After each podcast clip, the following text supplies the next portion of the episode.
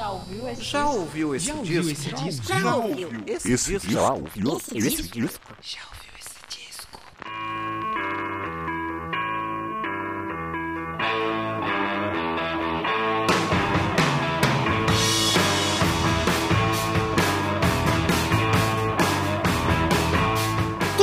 Começando mais um podcast. Já ouviu esse disco?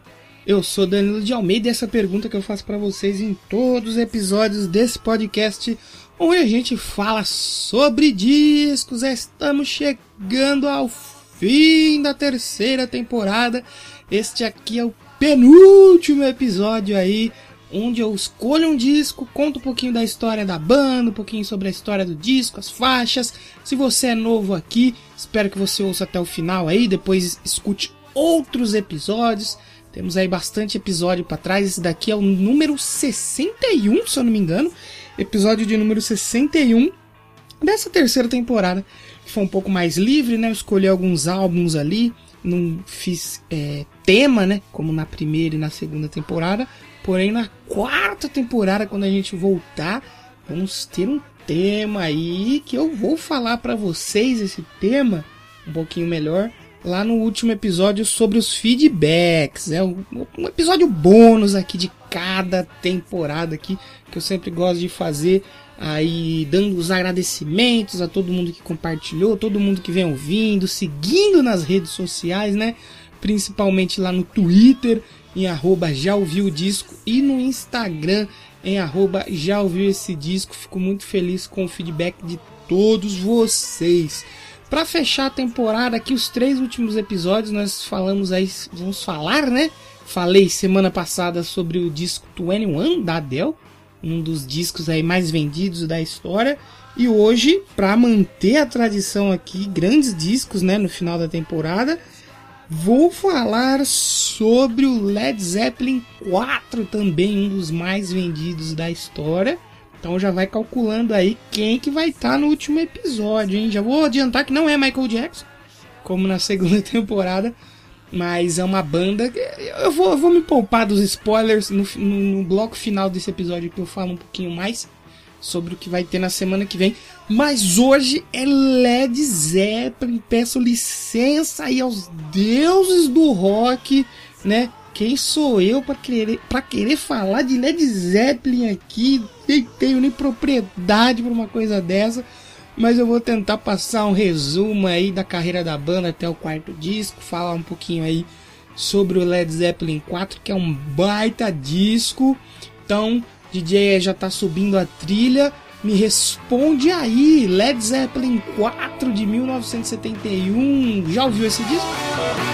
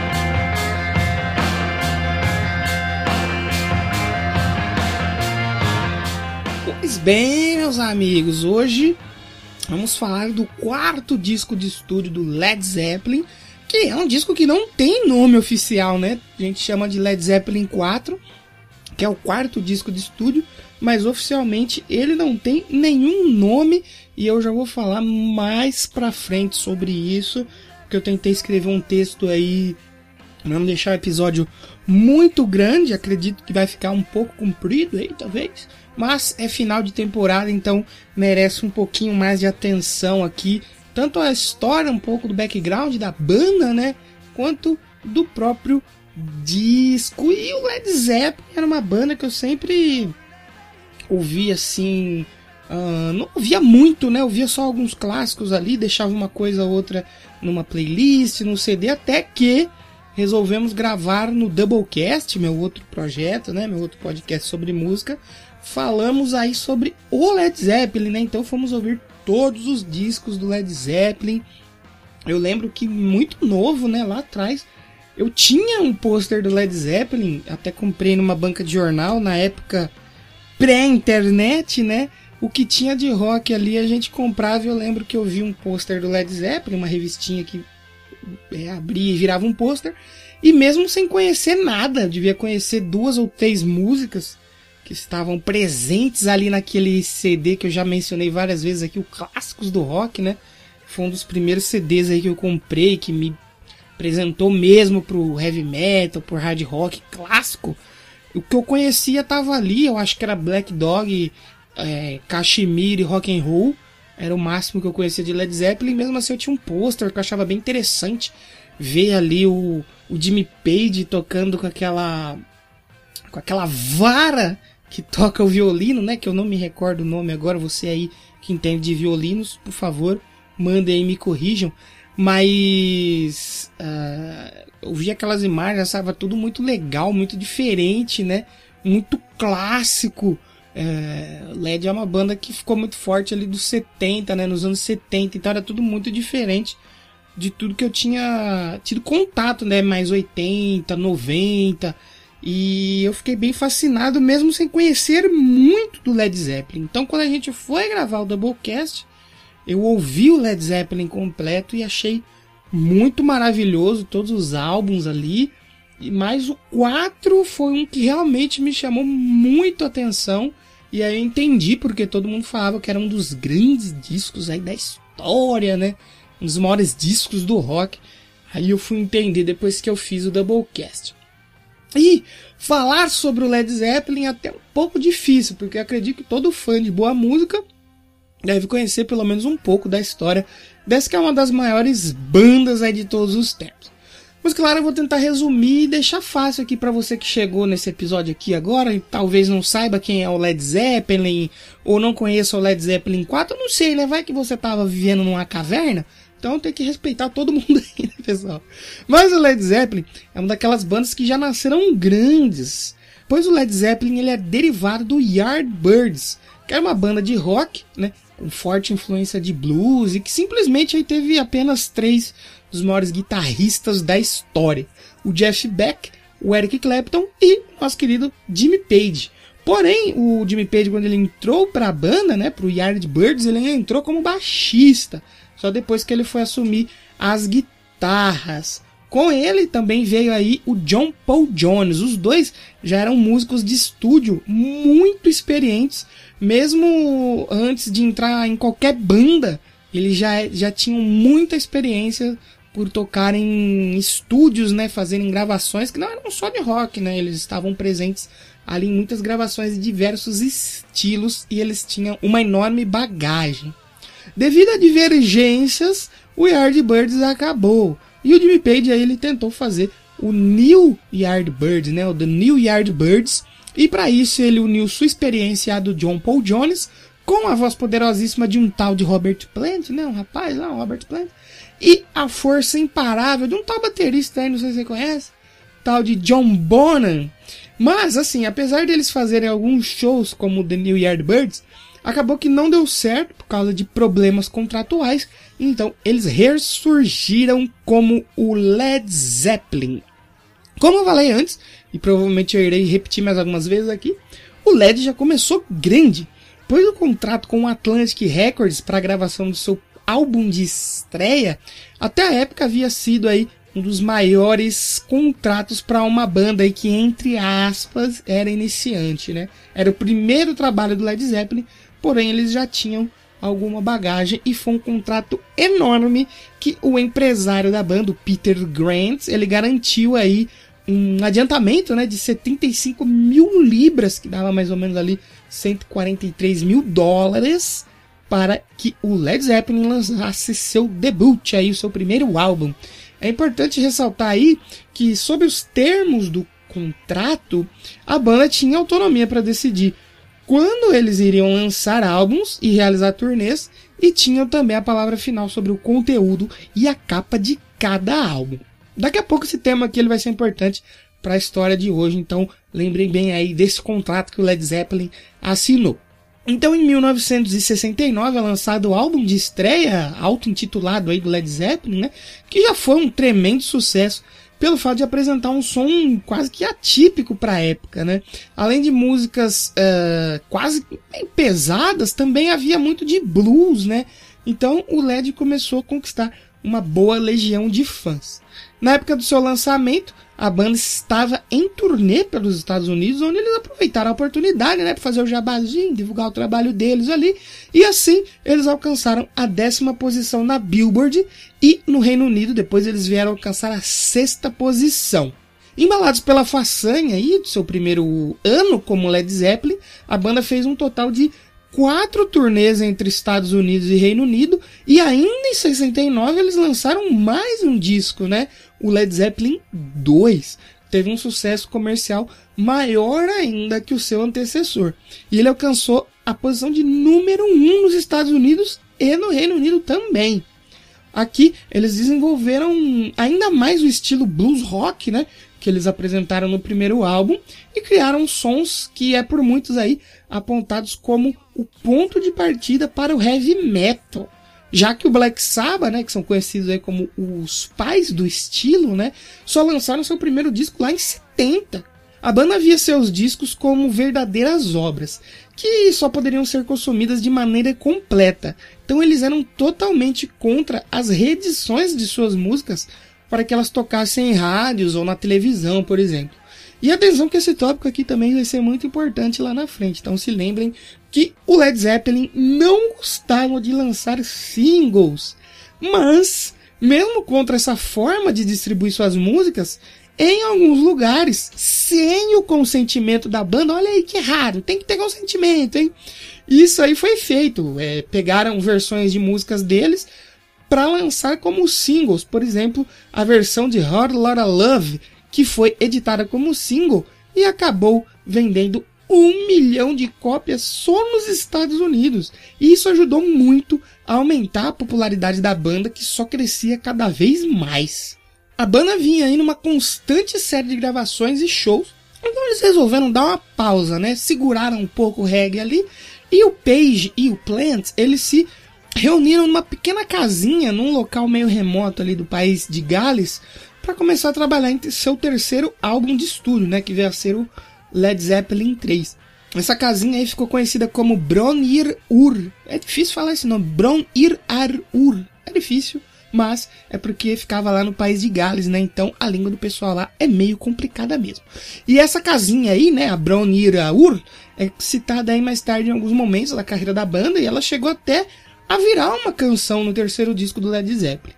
No Led Zeppelin 3, de 1970, a banda surpreende mais uma vez aí, e a essa altura eles já estavam soando cada vez mais pesados, né? Hard rockzão ali, música pegada, música pesada.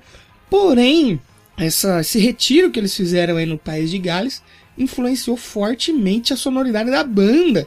Dessa vez, apresentou um estilo mais acústico, fortemente influenciado aí pela música folk, pelos, pela música celta, pelo country e até um pouco de sons aí de rock mais suave, como que era feito lá na costa oeste. Então, inicialmente, o LED 3 dividiu a opinião aí entre aqueles que enxergavam a sonoridade do álbum como uma evolução musical da banda e aqueles que acharam uma mudança muito repentina, não entenderam a proposta e acharam uma merda. Ficou muito dividida a opinião tanto dos fãs quanto da crítica. Da crítica nem tanto, porque a gente já vai falar um pouquinho mais dela, que nunca gostou muito do Led Zeppelin. Maravilhosa faixa que abre o disco, que eu gosto muito, a Immigrant Song, ela foi lançada como um single, aí mais uma vez contra a vontade da banda, é, só que mais uma vez também ajudou a popularidade do Led Zeppelin crescer, pois a faixa figurou aí entre os melhores desempenhos nos charts da Billboard daquele ano. Porém, ainda assim, o álbum não agradou a crítica especializada, que já vinha questionando a qualidade do Led Zeppelin há algum tempo. Por incrível que pareça, né? Apesar da banda ter uma grande legião de fãs, no início os críticos pegavam pesado com Led Zeppelin. Talvez por ser algo novo e diferente, muitos diziam que a banda não passava de uma jogada de marketing da gravadora, tanto que muitas revistas famosas se retrataram com a banda e reavaliaram suas notas para os discos clássicos aí do Led Zeppelin muitos anos depois, né? Isso aí tocou seriamente aí em parte do ego da banda, principalmente da cabeça pensante e mais ativa do Led Zeppelin, né? O Jimmy Page, que ele tinha um plano um tanto quanto ousado para responder a essas críticas.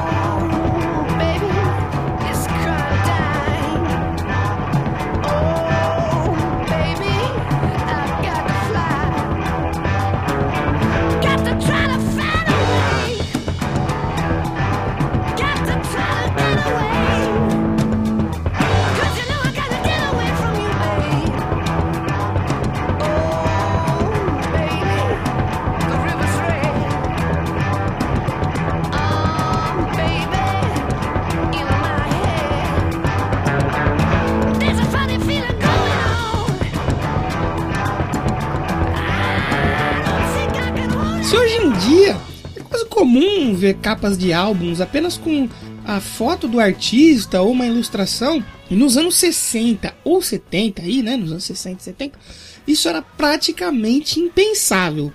Os Beatles, né, apesar dos Beatles terem feito o álbum branco, que é simplesmente nada, é só uma foto branca, né, só um, uma tela branca, é, eles fizeram isso em 68, né? Só que eles eram os Beatles, né? Então aí pesa um pouco, né? Fazer um disco sem título ou sem nenhum tipo de identificação era quase que um suicídio comercial. E gravadora nenhuma aceitaria uma coisa dessas.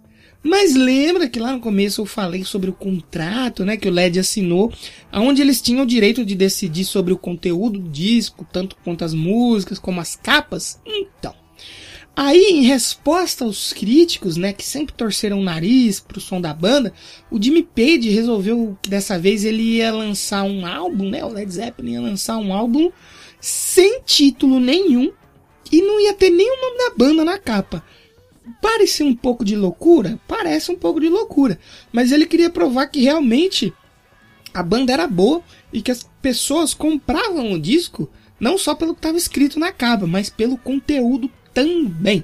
Vale ressaltar que essa altura aqui, o LED havia se tornado uma banda, digamos assim, bem que excêntrica e um tanto quanto destrutiva, né? As turnês da banda eram uma loucura, e apesar de muitos jornalistas e acompanhantes da banda relatarem que os excessos e os exageros é, citados, né, que eles realizavam durante as viagens não passavam de lendas, mesmo assim a banda causava muito em cada hotel que passava e isso contribuía aí para que os críticos descessem a lenha na banda quando queriam citar que eles não passavam de uma jogada de marketing aí de jovens arruaceiros brincando de fazer música.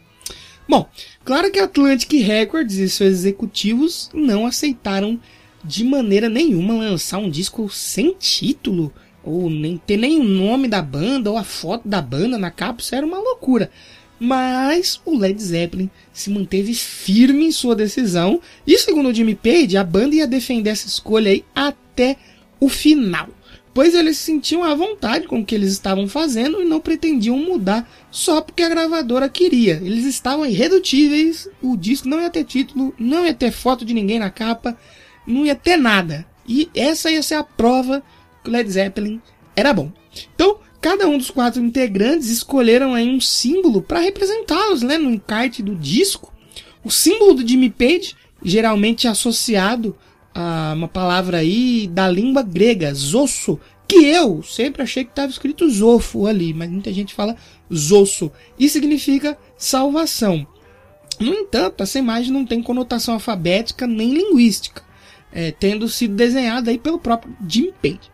O símbolo do baterista, o John Bonham, mostra aí três círculos interligados e representa a trindade familiar entre o homem, a mulher e a criança. Sem falar que esse símbolo também aparecia no rótulo de uma cerveja que ele gostava bastante, então ele uniu assim o útil né, ao agradável. E o símbolo do John Paul Jones, o baixista, também é bem similar ao do Jason Bonham, já que os dois exercem funções ali quase que complementares na banda, né? O baixo e a bateria sempre andam muito juntas, então o, do, o símbolo dos dois é bem parecido. O vocalista Robert Plant adotou como símbolo uma pena, que significava verdade, justiça e lealdade. E essa pena ficava envolta por um círculo impenetrável que significava vida. Além dessas quatro imagens, o encarte traz um quinto símbolo, que é composto por três pirâmides invertidas e foi um símbolo escolhido pela cantora Sand Danny, que participa aí da faixa Battle of Evermore. Então, em dezembro de 1970, a banda se reuniu lá no recém-inaugurado Sarm West Studios para pré-produção do disco. Mas naquela época, o Jethro Tull também estava usando o estúdio para gravar seu próximo disco, o Aqualung. Vai vendo se tem pouca história esse estúdio aí. Então, o Led Zeppelin resolveu fazer a produção em outro lugar. Eles foram a Hadley Grange, que é um estúdio barra mansão que ficava lá no interior da Inglaterra. E eles foram para lá por sugestão dos integrantes do Fleetwood Mac. E eles utilizaram os equipamentos do estúdio móvel dos Rolling Stones, o local aí ficava numa área rural e tinha um aspecto quase que uma casa abandonada, né? Um ar meio fantasmagórico, assim, que encantou muito Jimmy Page e ajudou aí a sua criatividade trabalhar a mil.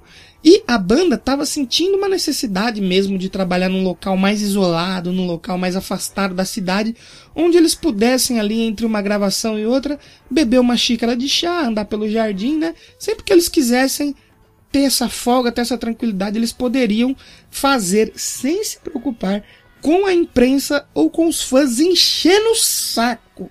Assim que as partes básicas foram terminadas, o grupo voltou ao Sarm West Studios para adicionar alguns detalhes e efeitos, né, uma pré-produção ali, e depois conduziram aí o processo de mixagem no Sunset Studios lá em Los Angeles. Bom, aí você vai achar que agora foi só fechar o disco, entregar bonitinho pra gravadora, lançar e ser feliz com o sucesso de Led Zeppelin 4, né? Bom, não foi bem assim que aconteceu, porque a banda acabou não gostando muito do resultado da edição, né? Da parte final ali do, do disco, então eles resolveram que eles iam refazer boa parte do trabalho, levando a data de lançamento a ser adiada por mais alguns meses. Hey, hey,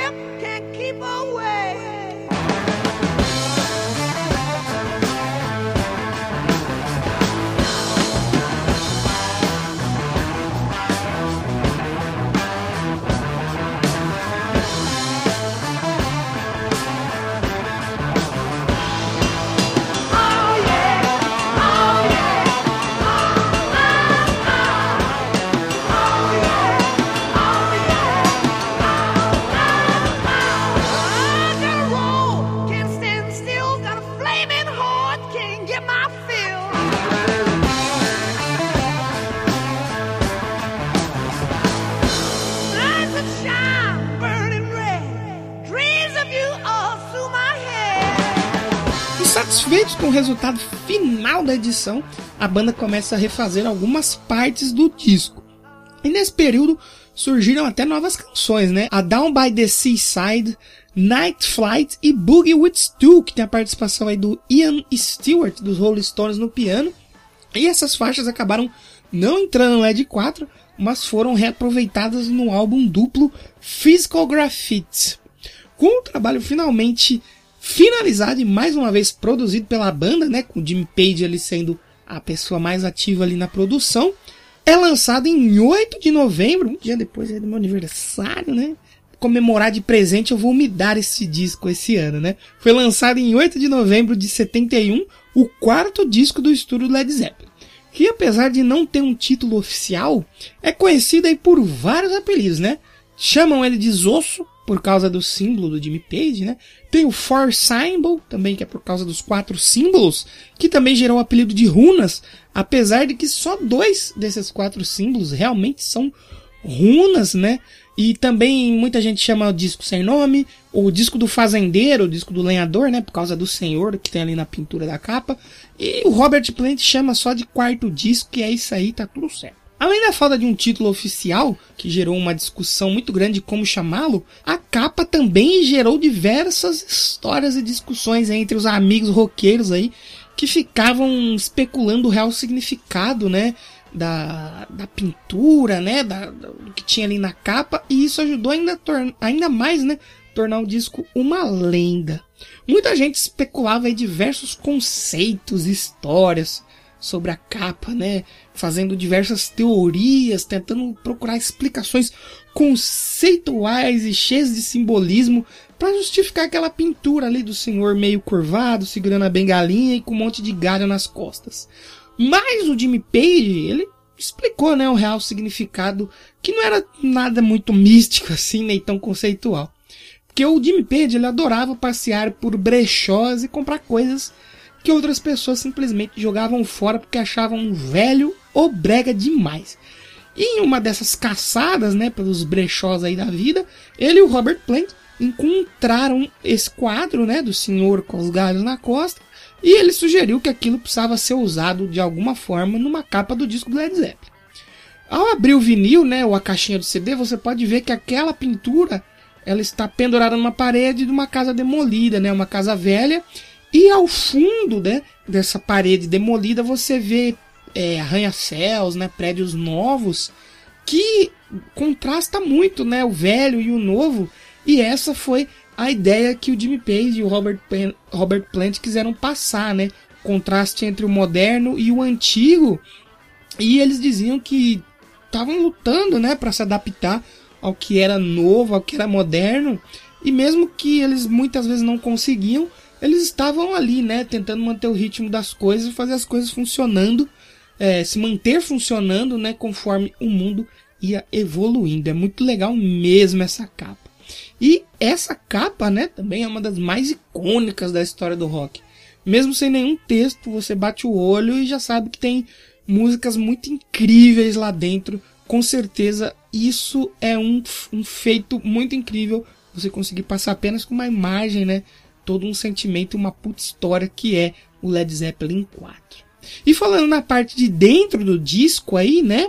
Uh, outro símbolo místico que ajudou a criar toda essa atmosfera em torno do álbum é a presença da ilustração do eremita com a lamparina na mão, né? Tenho certeza que você já viu essa imagem associada ao Led Zeppelin e que essa imagem ela veio de uma carta de tarô, né? Acho que é aquela mesma imagem ali e além dos quatro símbolos, né, que se tornaram muito icônicos quando se usa qualquer coisa do Led Zeppelin, essa arte do eremita também aparece muito associada à imagem da banda até hoje.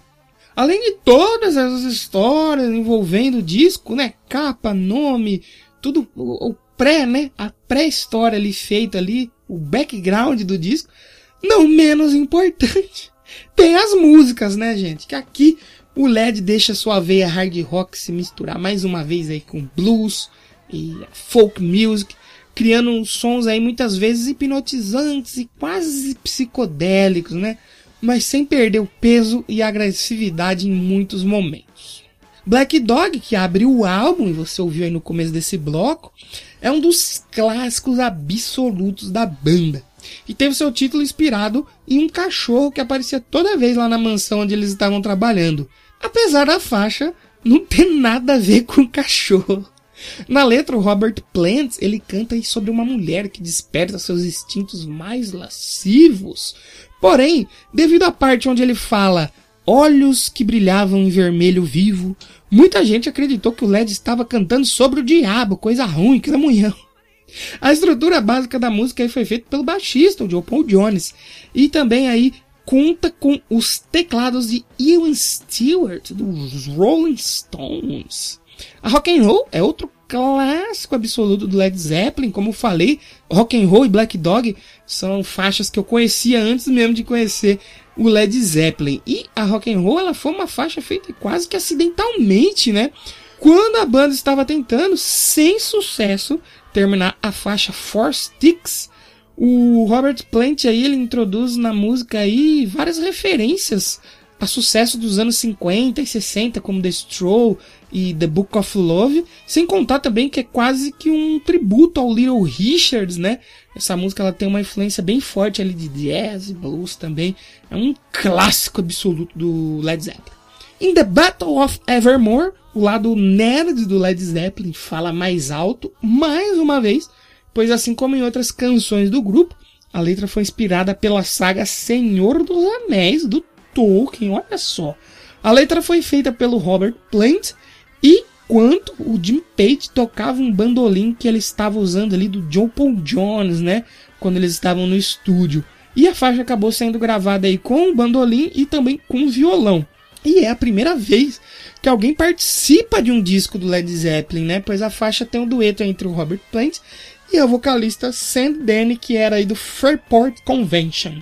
Outra canção feita, inspirada na obra de Tolkien, foi Mist Mountain Hope, mas dessa vez foi inspirada na obra O Hobbit, né? Aqui já é um hard rockzão muito bem feito, já com os teclados do Joe Paul Jones. O Joe Paul Jones também tocava teclados na banda, né? Logo no começo ele já põe toda a sua força nos teclados ali para falar mais alto. E o Joe Paul Jones também é um dos responsáveis pela montagem dessa canção. Em Four Sticks, a força motriz chamada de Umbonan simplesmente toca com quatro baquetas, exatamente. Ele gravou aí a música em dois takes diretos. Se já é cansativo você fazer um take, né, ainda mais pela intensidade que a música pede, imagina dois, né? Mas depois aí de muitas tentativas de chegar numa boa sonoridade, muitas frustrações, Bons, como era conhecido, resolveu extravasar e pegou quatro baquetes, fez um absurdo de música. E um dos solos descartados, né, da Force Stick, acabou gerando a linha da faixa Rock and Roll, que eu falei ali, mas no começo a segunda faixa do disco.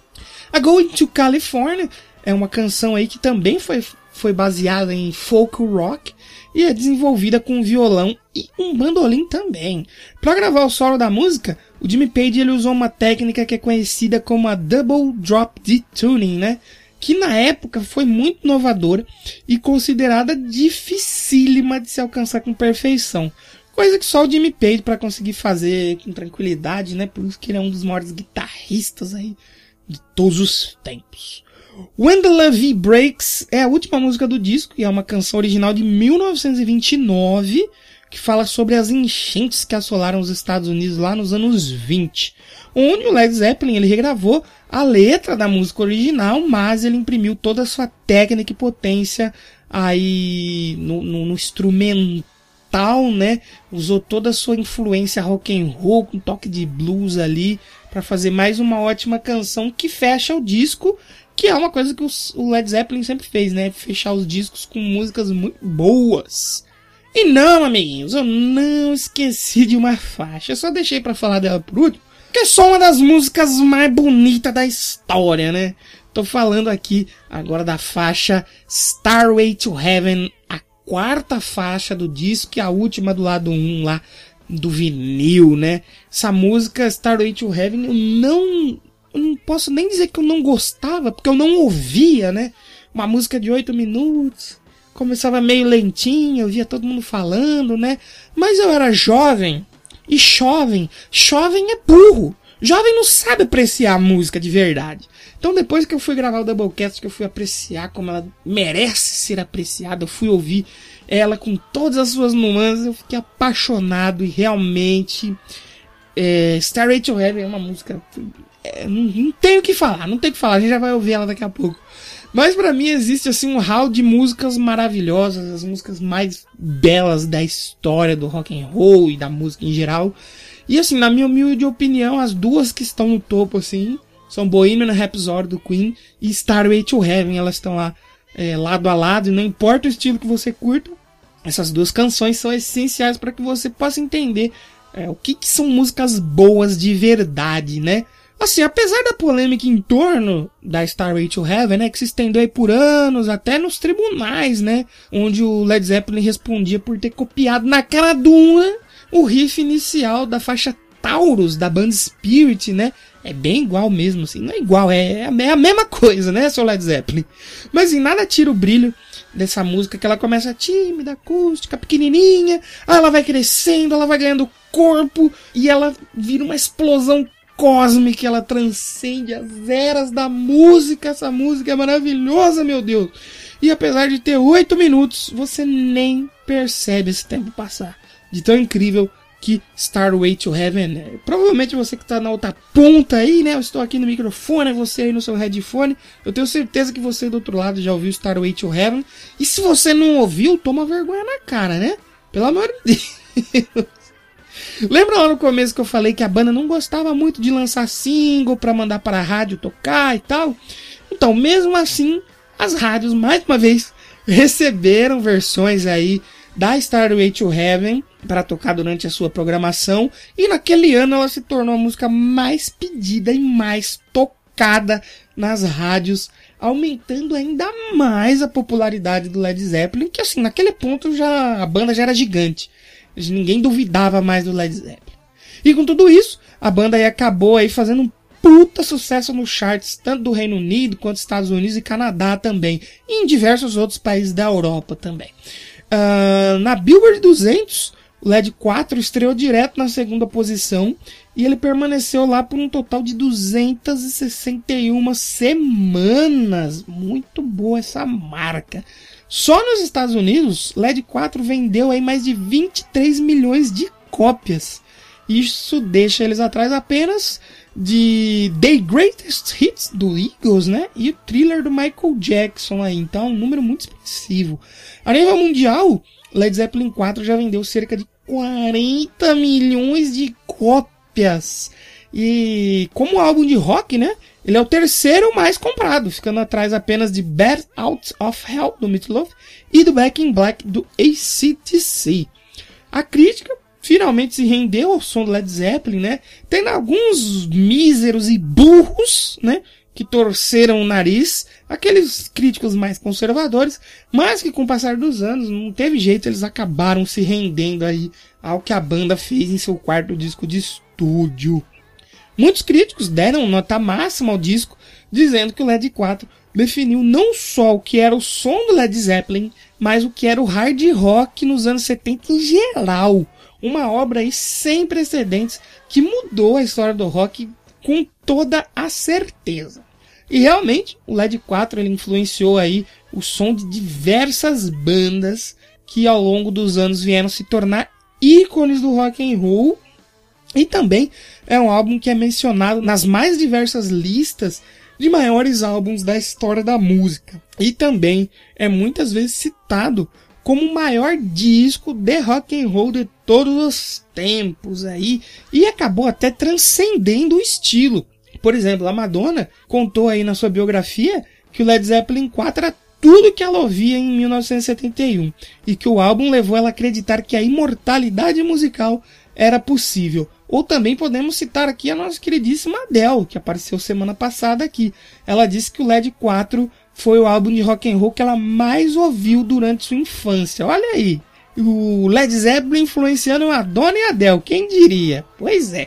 Sem dúvida nenhuma, Led Zeppelin 4, né, ou o disco sem nome, o disco do fazendeiro, o disco do lenhador, é um daqueles álbuns que são eternos e mais do que importantes para a gente entender e apreciar a história da música como um todo.